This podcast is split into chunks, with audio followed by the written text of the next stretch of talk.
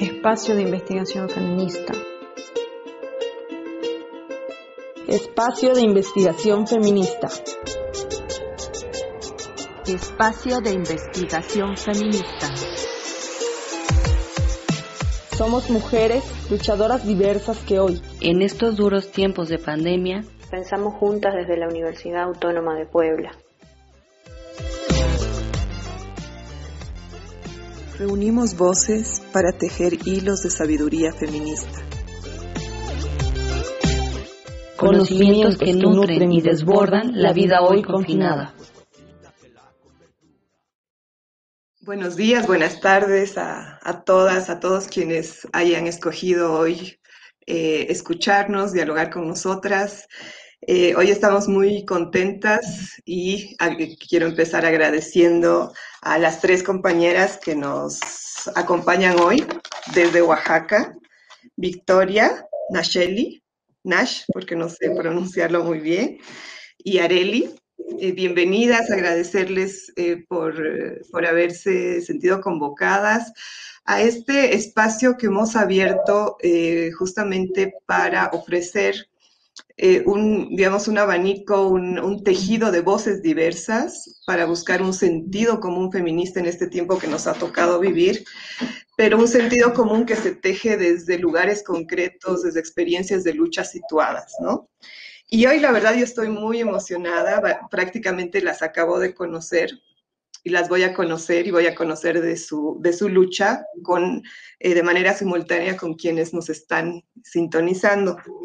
Y me emociona mucho saber que existe una escuela para la libertad, ¿no? Una escuela para la libertad de las mujeres, eh, que está en, Oaxaca, que nació en Oaxaca, eh, que se piensa a sí misma como una fuerza política eh, para transformar, ¿no? Una escuela para transformar, si hablamos de libertad, para transformar las estructuras de dominación, para transformar las relaciones de subordinación.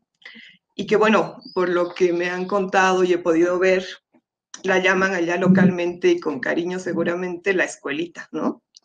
Y estoy así muy ansiosa por conocer sobre esta experiencia, sobre la escuelita, que em, se ha ido armando, entiendo, en un tejido, digamos, lo que se llama normalmente una malla curricular, pero aquí es un tejido de potencia para la libertad y la autonomía en cinco módulos, ¿no? De formación, digamos, eh, teórica y práctica, el lesbo feminista, el segundo módulo es de autoconciencia, que entiendo eh, tiene que ver con poner en común aquello cotidiano que vivimos cada una en solitario, pero ahí se pone como en común.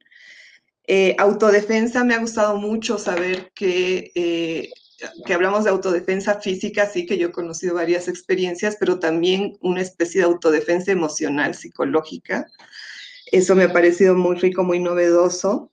Y bueno, lo que sí quisiera cuando me toque volver a México y visitarlas quizás en Oaxaca, es esto del arte de la desobediencia, ¿no? O sea, el arte como, como un vehículo para aprender a desobedecer, me parece así fascinante.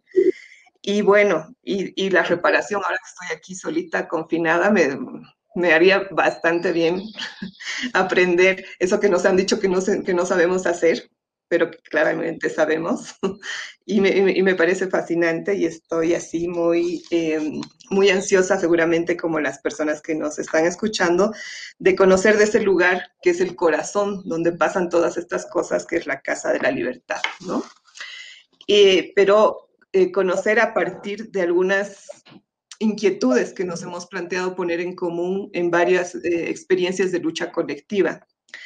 Y voy a empezar entonces con la primera pregunta.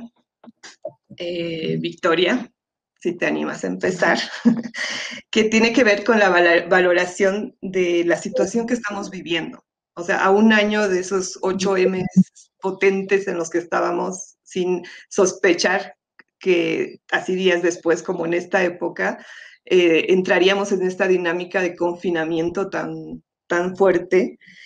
Eh, ¿cómo, ¿Qué valoración hacen desde la práctica, desde, desde sus eh, geografías concretas de lucha, ¿no? Sobre, eh, en este ya primer año, digamos, de la pandemia, ¿qué, ¿qué, debates, qué reflexiones, pero y qué prácticas se están dando? O sea, ¿qué valoración hacen de esta, de esta situación? Yo creo que estamos ante pues una mm, desencanto, una cosa como de toda esta fuerza que traía el 8M del año pasado, ¿no? De la marcha tan tremenda que tuvimos, pues yo creo que en diferentes latitudes, ¿no? Eh, por ejemplo, aquí nos tocó ver a compañeras que estaban en la marcha que a lo mejor en otros momentos no las habíamos visto, ¿no? Y que se estaban adhiriendo porque había una situación que ya es insostenible, ¿no? Hay una situación que ya es verdaderamente insostenible. Y pues ahora, eh, ya en vísperas del 8M de este año, pues sí, preocupa, ¿no? Como esta parte de, la visibilidad, de cómo hacernos visibles, cómo hacer ver que, que seguimos estando, que siguen ocurriendo cosas, pero ah, sin duda no va a ser posible una, una marcha, una presencia como la que se tuvo el año pasado, ¿no? Por todo este tema del confinamiento. A mí lo que me gustaría resaltar es cómo a pesar de ello y ante la situación, eh, las organizaciones, las compañeras autónomas, las colectivas, no se han detenido. A mí eso me parece como muy importante resaltar. Eh, sí, la marcha es importante, pero hay una serie de acciones que ante la situación, porque pues bueno, la violencia no se ha detenido, la inequidad no se ha detenido, entonces las compañeras han seguido en movimiento, ¿no? Y me gustaría como reconocer esa parte, que a pesar de todo lo que nos está ocurriendo, eh, las compañeras han seguido, ¿no? Hay que reconocer el esfuerzo tremendo que se ha hecho por el traslado a la virtualidad de muchos programas, o sea, la escuela, por ejemplo, eh, tuvo que tuvo que hacer todo un esfuerzo metodológico para que estos módulos que acabas de describir este, ocurrieran de alguna forma o parcialmente en la virtualidad, ¿no? O sea, todos los módulos teóricos, todo, todos los prácticos, que realmente fue, eh, por eso decimos parcialmente, porque pues hay cosas que no, no, no, no son recuperables, ¿no? Eh, en Casa Libertad se hizo un gran esfuerzo para, por ejemplo, montar un taller técnico con herramientas y todo para que las mujeres pudiéramos manipular. La compañera Lidia Aguado, que tiene una enorme experiencia en, plomería y, en esta parte técnica, pues ha hecho una serie de modelos, ¿no? Eh, para poder eh, aprender y, eso, pues, esa, esa parte sí la perdimos, ¿no? El contacto humano cercano eh, también, ¿no? Y la autodefensa, ¿no? Como toda esta parte física es tan importante, este, sí, o sea, es, irrecuperable en la virtualidad, ¿no?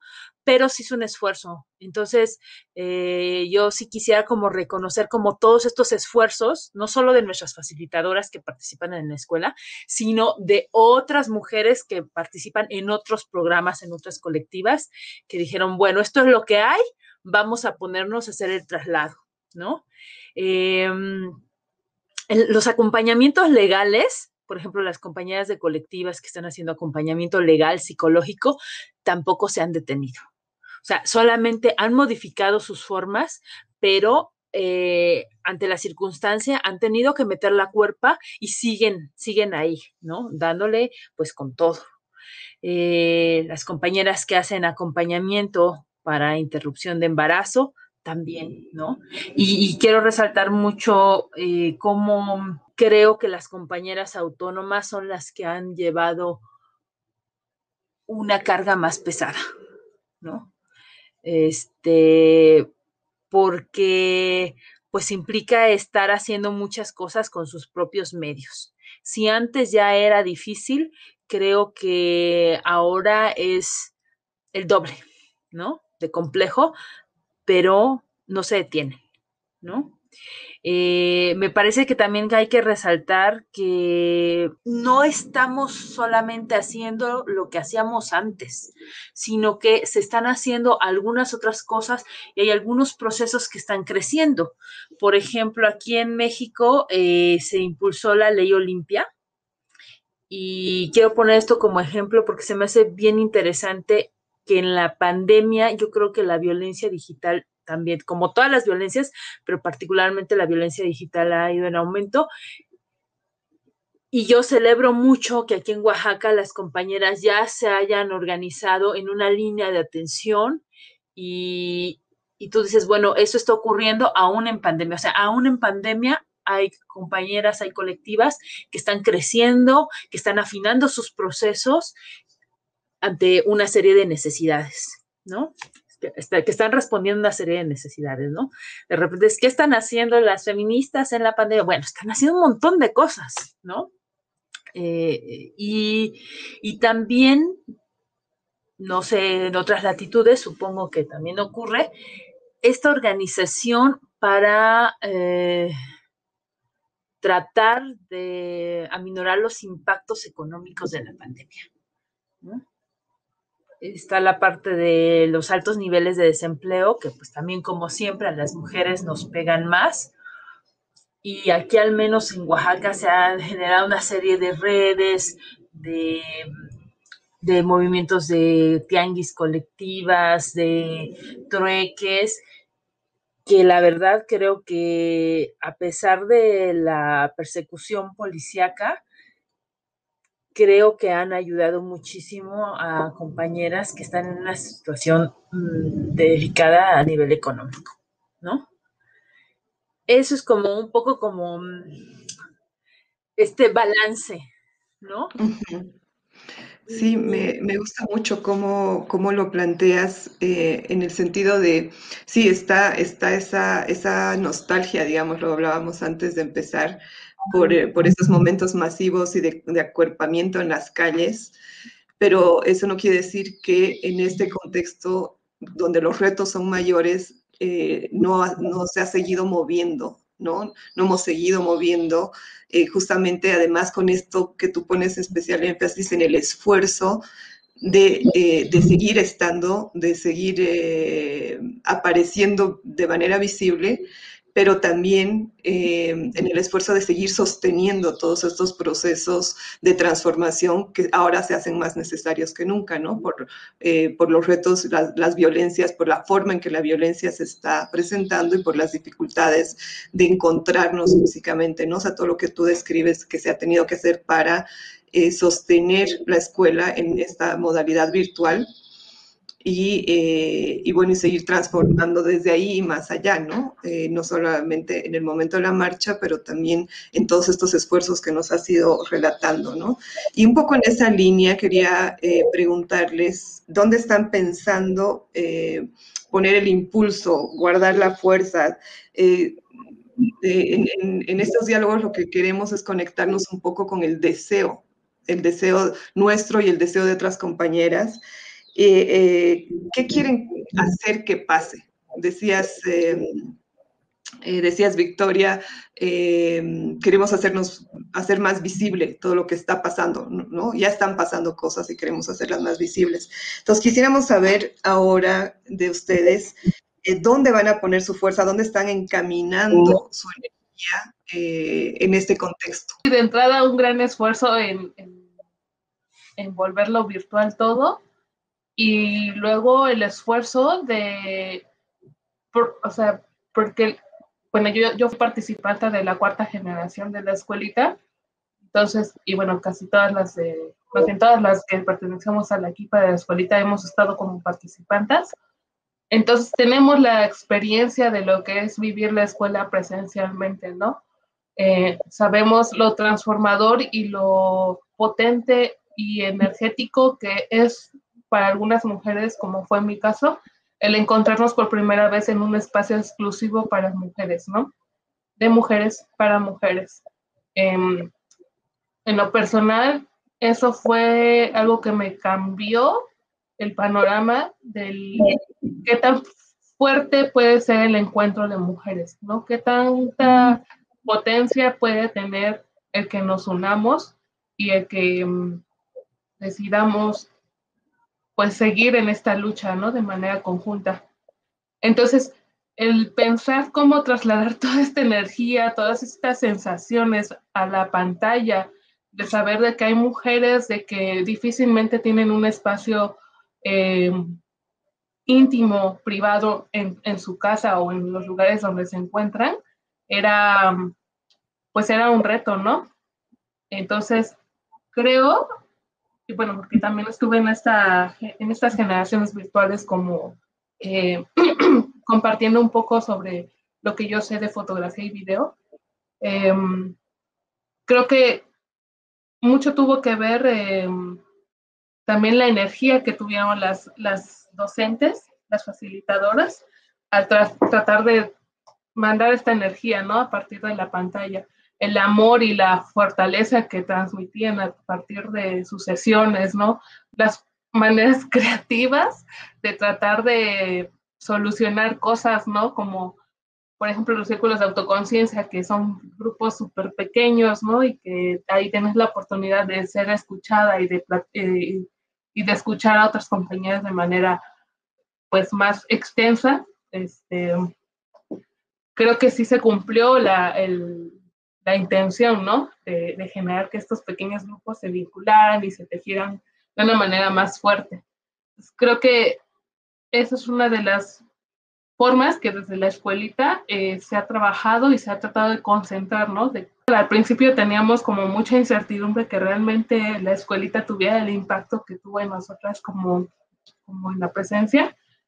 Eh, y creo que al final se logró porque justamente pues el confinamiento nos dio otra, eh, esta, o creo que duplicó esta necesidad, ¿no? De escuchar y de, y de encontrarnos con otras mujeres. Bueno, termina la escuela, pero lo interesante es de que estas redes no, no se rompen, no se pierden, eh, siguen tejiéndose, siguen creciendo y, y creo que es ahora en donde estamos trabajando, ¿no? Por ejemplo, con algunas mujeres que ya terminaron el proceso virtual, ahorita están concentrando también ahí su, toda su energía, ¿no? Todo lo aprendido y que, mm, pues justamente como se crearon estos vínculos a partir de la virtualidad, creo que ya es más fácil sostenerlos, ¿no? Durante la pandemia, porque justamente seguimos en, en virtual, seguimos sin poder encontrarnos del todo en las calles, ¿no? Y bueno, pensando que también la escuelita, pues al ser virtual, tuvo la oportunidad de extender sus redes a diversos estados de Oaxaca, de, México e incluso algunas compañías de Guatemala.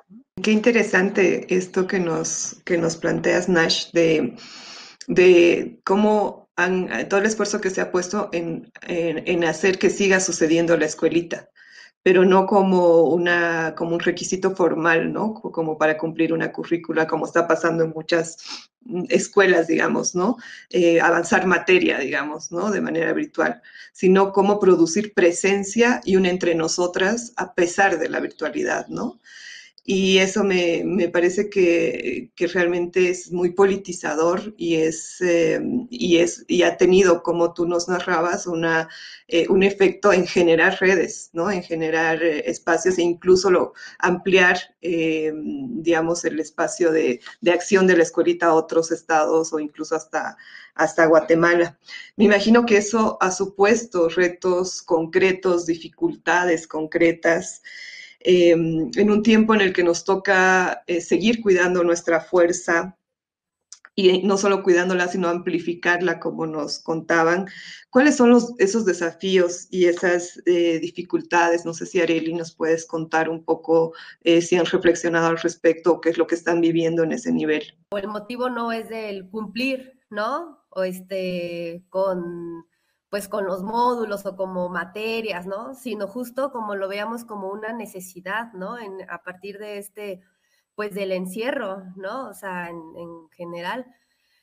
Y pues porque en realidad la escuela siempre se pensó desde lo presencial, ¿no? Y justo nosotras, antes de, del 2020, de marzo del 2020, nosotros o sea, no, nos, nos escribían diciendo, no, pues, este, pues como opciones de, de poder hacer la, la, pues en línea, ¿no? Y nosotros así como decíamos, ¿cómo? O sea, o sea, ni por aquí lo pensábamos como que eso jamás, ¿no? Pues porque sea el modelo, ¿no? Como la estructura, pues es no nada más como cosas o la, la teoría, ¿no? Sino que se trabaja con el cuerpo, se trabaja pues justo, ¿no? Parte de, del contacto con las otras, ¿no? O sea, y aparte como varias dinámicas. Nosotros lo, veíamos como algo pues casi, casi imposible, ¿no? Pero y que nos resistíamos, ¿no? La verdad, nosotras estábamos empezando, teníamos pensado iniciar generación en marzo, ¿no? Justo una semana antes de, que nos, nos, encerráramos. Y lo fuimos posponiendo, ¿no? O sea, así como que nos llegaba la idea de no, pero no, o sea, vamos a ver qué pasa para el otro mes, ¿no? Y vamos a ver qué pasa para tantos meses, ¿no? Al final, pues se decidió, justo también por esta necesidad de la que ya les, ya, ya, ya hemos estado hablando, ¿no? De, de, del hacer este, otras cosas del encuentro, ¿no? O sea, no, si no se puede como en la, en la presencialidad, pues del encuentro como en la virtualidad, ¿no? Quienes, quienes podíamos, ¿no? Quienes teníamos la fortuna de, de, de tener este, este encuentro virtual, ¿no? Entonces, pues los retos fueron desde un inicio, ¿no? Como el, el pensar como desde la logística, ¿no? El, el cómo trasladar esto el hablar obviamente con las, con las talleristas, ¿no? Y, que eso también fue, es un reto aparte, ¿no? De las talleristas, así como bien como en esta, este reto, de este desafío de, de, de, poder impactar, ¿no? De tener el mismo impacto con, con las participantes, pero también antes como pues la metodología, ¿no? Porque si bien ya se tenía a lo mejor esa metodología, pero pues sí, son, son cambios, ¿no? O cosas nuevas, pues porque muchas veces, pues prácticas, ¿no? Que se hacían así como ahí en, pues entre todas, ¿no? En la presencialidad y todo eso, pues era como modificar, ¿no? Eh, uno de los, dos de los módulos que decíamos que, o sea, como que teníamos como, bueno, yo, ¿no? Como dudas en que se pudiera hacer, pues es la autodefensa, ¿no? Pero pues con, se hizo y con unos resultados pues, pues increíbles, ¿no? Igual el taller técnico, ¿no? O sea, que, que pues que en estas generaciones virtuales se hizo el, introducción a la carpintería, ¿no? Y que hubo, hubo resultados, ¿no? Las compañeras hicieron un especiero. Eh, o sea, y, y, fue cuando dijimos, no, pues, pues sí se puede, ¿no? O sea, sí, sí algo que, que, nos creíamos imposible, pues en realidad es que sí, sí se ha logrado, ¿no? otra de las, eso fue esto como a nivel como de la logística docente, eso, ¿no? Pero también como los desafíos, bueno, retos por parte de las participantes, yo creo que fue también el tiempo, ¿no? Como el organizarnos, ¿no? Pues porque como ya, ya decía Vic, ¿no? O sea, un buen de, actividades, de responsabilidades em, que muchas veces no elegimos, ¿no? No, no elegieron las compas, pero que ya hay más, más responsabilidades y pues el tiempo también fue, fue un reto para algunas, ¿no? El dar, darse este, estas ocho horas a la semana, ¿no? Em, y pues el Internet, ¿no? O sea, las fallas de Internet y todo eso que también llegaba un poco la, a la frustración, ¿no? Pero pues, pues ya después de tres meses y medio ya una se va acostumbrando, ¿no? O ya, ya se iban acostumbrando las compañeras, ¿no? Pues los retos que hemos estado vislumbrando son el, pues el cómo llegar a las compañeras, que no están dentro de la red, ¿no? A las compañeras que también, pues, tienen este, este poco acceso al, Internet, ¿no? O sea, como pues somos, yo creo que, que afortunadas las mujeres que tenemos a lo mejor el, Internet, este, como de siempre, ¿no? O sea, que, podemos tener un, Internet siempre, ¿no? Pero pues la verdad es de que no, no, no, muy, no todas, ¿no? Y, en, y lo vimos porque había mujeres, por ejemplo, en las generaciones que pagaban, compraban datos nada más justo para estas, ¿no? Pero otro reto que, que vemos, ¿no? Ya como más, más allá, pues justo lo que decía este, este Vic, pues es lo, pues lo económico, ¿no? Que también eso engloba también muchas, muchas cosas, ¿no? Tanto el pues el tiempo de que o trabajo o, invierto mi tiempo en hacer algo que me genere algún ingreso o me dedico a un tiempo para mí, para mi disfrute, ¿no? Por ejemplo. Pregunto, ¿dónde queda el, espacio físico, esa casa libertad que eh, en la semblanza de ustedes eh, nos narran como el corazón de la potencia, ¿no? De, este, de, este, de esta experiencia de lucha de ustedes. Em, como un espacio físico eh, desde y con las otras mujeres, ¿cómo, eh, ¿cómo ven el reto de retomar ese espacio físico como un lugar de cuidado en un momento en el que nos dicen que cuidarnos es estar unos lejos de otros, ¿no? Y que en gran medida también eh, es realidad, ¿no? Por, por, la dinámica de contagios y todo lo que, se, lo que se está viviendo. Por un lado eso, y por el otro lado preguntarles em, en, este, en esta posibilidad que de alguna manera se abrió por la virtualidad, ¿no?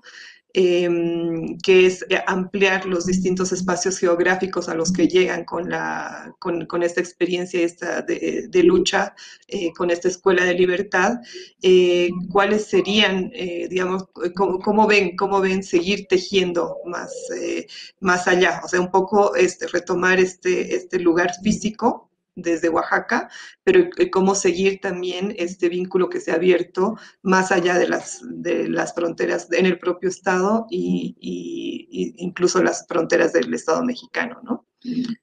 Sin duda hay una necesidad de volver a ocupar el espacio público en general, ¿no?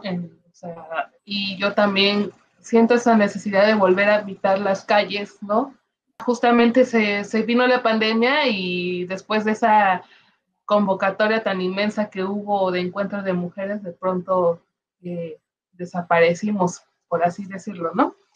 Y con eso también llevó a un poco, pues, a cerrar el espacio, ¿no? Este, estaba habitado también por diversas mujeres que se llegaban a encontrar en Casa Libertad, ¿no? Desde viajeras, las mismas eh, participantes que habían estado en las generaciones, ¿no? Había sin duda una serie de encuentros bien interesantes y que era un espacio en el cual eh, pues podía surgir el encuentro también entre mujeres de diversas generaciones de la escuelita, ¿no? Y eso fortalecía más el, la, red, ¿no? El encuentro ahí como espacio seguro, porque, em, bueno, Casa Libertad tenía la fortuna de tener actividades alternas de la escuelita, ¿no? Entonces había mujeres que llegaban, venían de paso, por ejemplo, por Oaxaca, y ofrecían una serie de talleres, ¿no? O compartir, querían compartir saberes o querían compartir experiencias, ¿no? Entonces, sin duda, pues sí, se extraña y es necesario volver a, a retejer esa, eh, ese espacio. Em, y pues nada, creo que poco a poco se ha ido abriendo otra vez este, el espacio en Casa Libertad. Pues la verdad, aún, pues no, no, no hemos platicado tanto de en qué momento vamos a poder volver a, habitar al 100% eh, Casa Libertad, pero pues sí, saber que ahí en el centro del corazón aún tenemos un espacio seguro. Ah, hay que entender que eh, esto de la Escuela para la Libertad de las Mujeres, o sea, existe el periodo lectivo del que hemos estado hablando, ¿no? De los módulos y todo, pero formamos parte de un proyecto más grande, ¿no? Que como bien dice Nash, alberga actividades extracurriculares que son muy variadas, eh, son educativas, culturales, eh, de incidencia política, ¿no? Entonces, eh, y, además que si bien somos un espacio en que prioritariamente albergamos a mujeres, pues también en algunos momentos se abre para infancias, ¿no? se abre para actividades mixtas, y, y también eh, para el proyecto, para sus fundadoras, para las mujeres que han formado parte de él, fue un esfuerzo. O sea, tener un espacio físico fue un esfuerzo porque la escuela ocurría en diferentes espacios prestados, este, eh, en, sus primeros años y eh, previo a la contingencia se, logró este espacio físico, ¿no? Y en el tiempo en que estuvo activo, eh, estuvo eh, siempre lleno, siempre lleno. O sea, siempre hubo tránsito, siempre hubo comunidad, ¿no? Y e, esa es como la parte que más se duele, se lamenta, ¿no? Pero eh, sí, como bien dice Nash, tenemos que buscar la manera como de volver a habitar este espacio con las medidas que sean necesarias, pero sí es muy importante eh, Casa Libertad como punto de encuentro, ¿no? Para nosotras.